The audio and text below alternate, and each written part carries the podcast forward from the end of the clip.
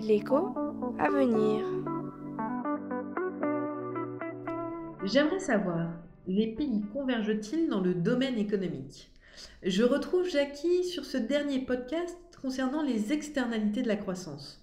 Mais peut-être avant de répondre à la question, Jackie, est-ce qu'on peut la préciser? En particulier, que veut dire convergence économique? En effet, il y a théoriquement plusieurs concepts de convergence.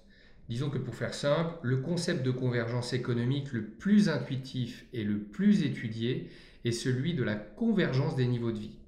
Pour étudier cette convergence, les économistes vont par exemple regarder le PIB par habitant. Et que disent les données? Y a-t-il convergence entre le niveau de vie des pays? Ah, Comme tu le sais, en économie, c'est beaucoup plus compliqué que ça, donc oui et non on observe que le niveau de vie de certains pays converge bien vers celui des pays les plus avancés. Par exemple, beaucoup de pays asiatiques sont aujourd'hui des pays avec des niveaux de vie de pays développés. En revanche, on observe également que le niveau de vie de certains pays ne converge pas vers celui des pays développés, ou alors très très lentement. On peut notamment citer beaucoup de pays africains.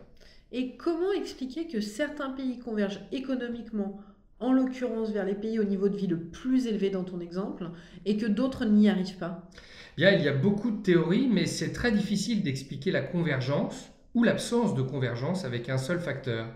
Ceci étant dit, un des facteurs importants semble être la qualité des institutions. Les institutions inclusives qui permettent au plus grand nombre de réussir économiquement sont plus favorables à la croissance que les institutions qui ne profitent qu'à un petit nombre on peut voir la différence entre les niveaux de vie de la Corée du Nord et de la Corée du Sud pour l'illustrer. Plus généralement, les différences de niveau de vie peuvent s'expliquer par des différences d'épargne, d'investissement dans l'éducation ou dans les infrastructures, mais aussi par la position géographique des pays plus ou moins connectés aux zones économiques les plus dynamiques. Donc si je résume, Jackie, il n'y a pas de convergence automatique des niveaux de vie entre pays. Un des facteurs qui permet d'expliquer le rattrapage d'une économie est le caractère inclusif de ces institutions, mais d'autres facteurs, comme l'investissement dans l'éducation et les infrastructures, jouent également un rôle important.